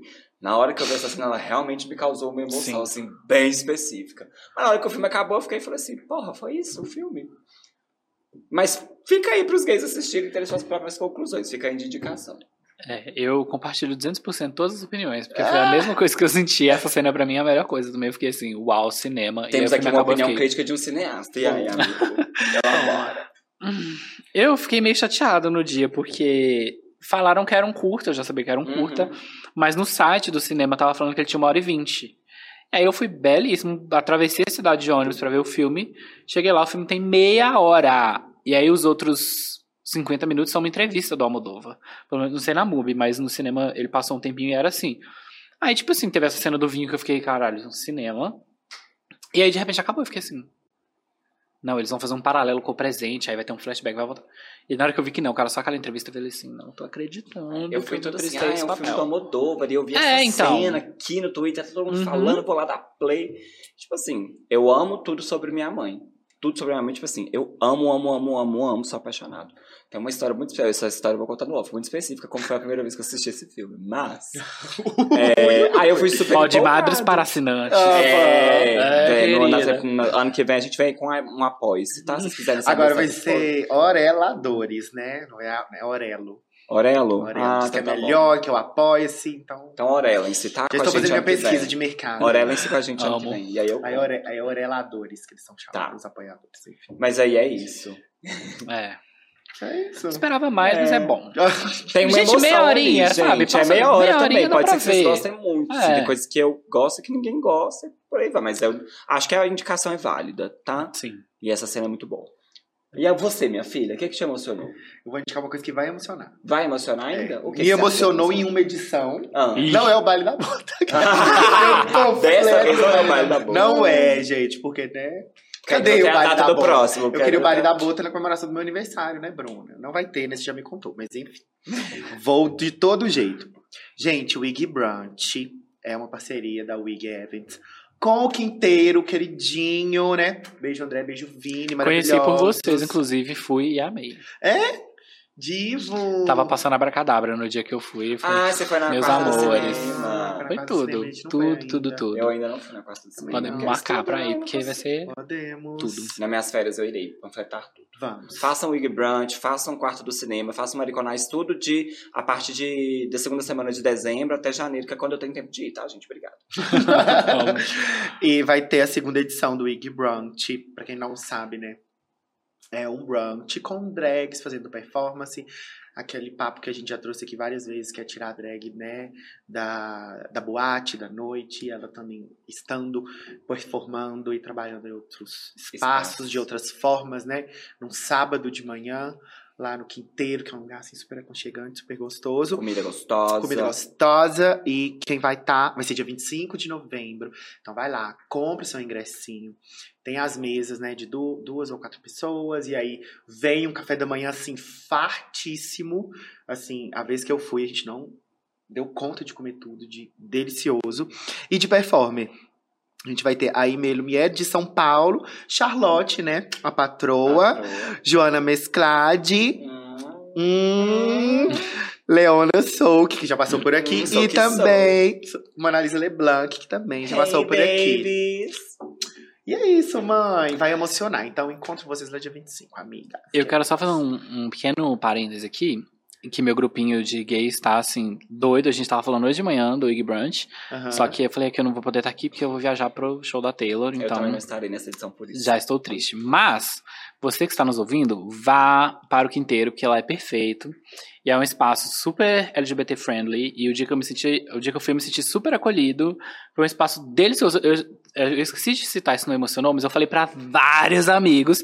E eu quero ir, tipo assim, que eu vejo que vocês estão lá todo, todo dia, né? Assim, Uhum. eu quero Hoje, ir inclusive, a gente abriu lá Pois é, lá. eu quero ir primeiros almoçar, eu quero ir, tipo, vários momentos. Então, se você está aqui ouvindo a gente agora, vá, porque eu amei. E a gente tem que valorizar lugares, principalmente LGBTQIA, aqui de BH, que são acolhedores, que são gostosos, que valem o preço, que vale a saída de casa, o Uber e o perfume. E lá vale. Eu fui e a perfume, vale. Lógico, o Uber e o perfume é caro. isso- Eu odeio quando você sai de casa, chega no, no O rolê também. É, um rolê uó, assim. Aí o É. quinteiro não decepcionou, então vá. Você já foi no Mariconites? Que é o Nunca fui. bingo? Eu só fui lá Vai. um dia que foi esse dia do Abracadabra, tem tipo o quê?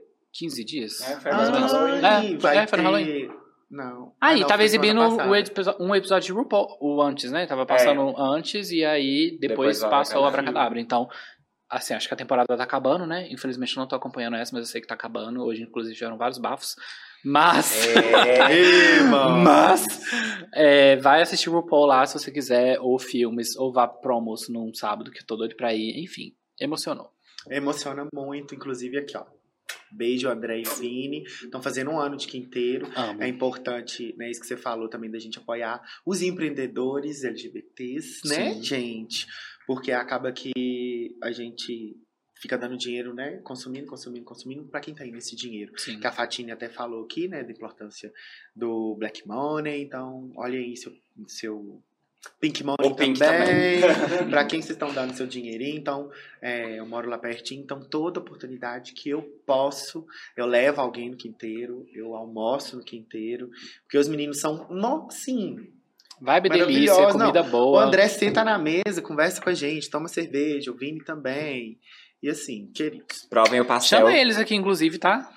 Eu quero, eu quero ver um papo deles, porque eu acho foda. Ele, o, o André. É André? É o André e o Vinícius. É, o André, eu acho que eu sigo ele agora no Instagram, e ele é novinho, e aí, tipo, eu sei que ele tem várias coisas assim de empreendimentos e tal, então eu acho super legal, que é inspirador. Sim. Um gay de sucesso, gay bi, não sei, enfim, um LGBTQ mais. É. De Uma sucesso, de uma sucesso. xixa de sucesso em BH. Eu quero que ele venha, porque ele vai. Eu acho ele muito inspirador e eu quero ouvir vocês falando com ele. Já deixo aqui, ó. Ele nem sabe. Ele nem sabe. Ele nem sabe. Ele nem sabe, Mas a mas- gente tem uma coisa Planos. bem. É, Que ainda vão ser passados pra ele. É. Ele assistindo o episódio assim, e aí, viado, conta É. agora.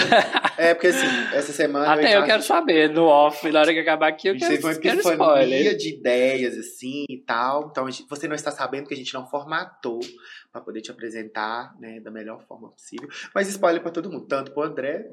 Vem aí. Ouvintes, vem alguma coisa aí com o André pro, pro ano que vem. Ainda panfletando o quinteiro, provem o pastel de canjiquinha. Pelo amor de Deus, tem um pastel de canjiquinha com couve, é a melhor coisa. Eu não deixo de ir no quinteiro sem comer ele mais. Vou provar. Não O de tem. abóbora também é uma delícia. Ai, o de abóbora tá muito bom. Que, ah, enfim, várias coisas. Mas o que eu mais gosto lá é a porção de tilápia com batata. Perfeito, mas ela é vegana, vegana. né? E o sanduíche com carne de porco. Não sei o nome. Porra, bicho, Chega lá e pergunta. Eu não comi nenhum dos dois, eu já quero. Então, assim. Nossa, delícia, delícia. After do Pod Madres hoje no quinteiro. O pré foi lá, ela só lá É, vai lá fechar, tem que correr porque daqui a pouco fecha. A louca. Mas é isso, meus comadres. Obrigado, Imagina. Guto, primeiro, por ter aceito o convite. Você Sempre. tava pro ano que vem, mas a gente falou assim: não, já vem. Já Amo. vem pra gente fechar essa temporada aí com, com. Não tá fechando hoje, não, tá, gente? Mas a gente tá aí mais, caminhando. Estamos encaminhando pro fim. Pra, pro final, a gente quer descansar, a gente quer ter ideias também, quer preparar uma nova temporada. É o fim do Podmares, galera. Acabou Acabou. a primeira temporada. Vão reformular para uma nova era. E range, range. Aí vai, ai, tem identidade visual nova, aquela coisa toda, a gente tira umas fotos novas, faz um teaserzinho, ai, não sei o quê. O que todo podcast faz, né, amiga? O que, É. é, o que é, funciona, a gente vai fazer também. É, eu não quero inventar roda nenhuma. Eu quero pegar a roda que tá inventada e fazer aqui. Obrigado. Mas é isso, Guto, obrigado por ter Imagina, eu vindo. que agradeço, foi A tudo. gente adorou sua presença Ai, aqui. amei. Se despeça, divulgue suas redes, onde a gente te Ai. encontra, além do quinteiro. O quinteiro só foi uma vez. Espero virar frequentadora assíduo, que eu vou adorar encontrar todo mundo lá. Além do Boulevard, então, onde a gente te Ah, é verdade. Ó, bom, eu queria agradecer também, porque desde que me marcaram nos comentários, eu falei, quero ir imediatamente, me coloquem nesta mesa. É, então eu queria agradecer muito vocês terem me chamado, eu tava super ansioso, eu sou uma pessoa ansiosa, então ter vindo esse ano foi ótimo, que já me, já me tirou um- uma Já coisa, uma expectativa.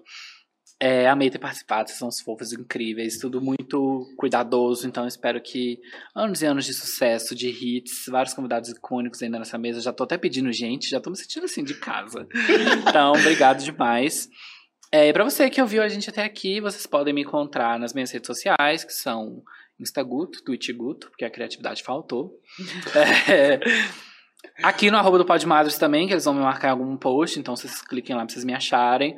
É, eu gosto muito do Mercado Novo, geralmente estou por ali, ou então estou em alguma sala de cinema dessa cidade também, algum show. Então sempre por aí. Então me viu, me dá um abraço e bora papear. E você, minha amada, Ah, onde a gente te acha? Então tá.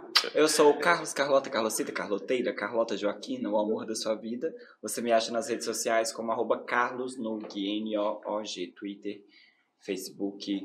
Ninguém usa mais, mas ainda tem. Instagram, Você usa, né, TikTok. É, eu uso. Eu uso mesmo. Eu sei, ué. Pra Isso que eu tô te falando. grupos de pop e tal, essas coisas eu gosto de usar. E é isso. Um beijo e um cheiro, minhas comadres. E você, onde a gente te acha, Perciane? A gente. Qualquer esquina do Floresta. Qualquer esquina do Floresta, amigas. Me mudei aí, estou morando sozinha No Três Preto, agora. na Quilombar. Na Quilombar, mas no Floresta. Tô saindo assim. De manhã dou uma volta, andando de bicicleta também, que eu tô uma bicha assim. Ui, vou desenterrar minha bicicleta. Menina solta. É, ga- vocês me encontram por aí, mas também na internet como arroba oifesse. Eu sou Fessi, Fecito, Ferciane, Ferciângela mais Falciane. Jamais. Um beijo, meus comadres. Até o próximo episódio. Beijos, obrigado quem assistiu até aqui. inclusive. Beijo. Thank you.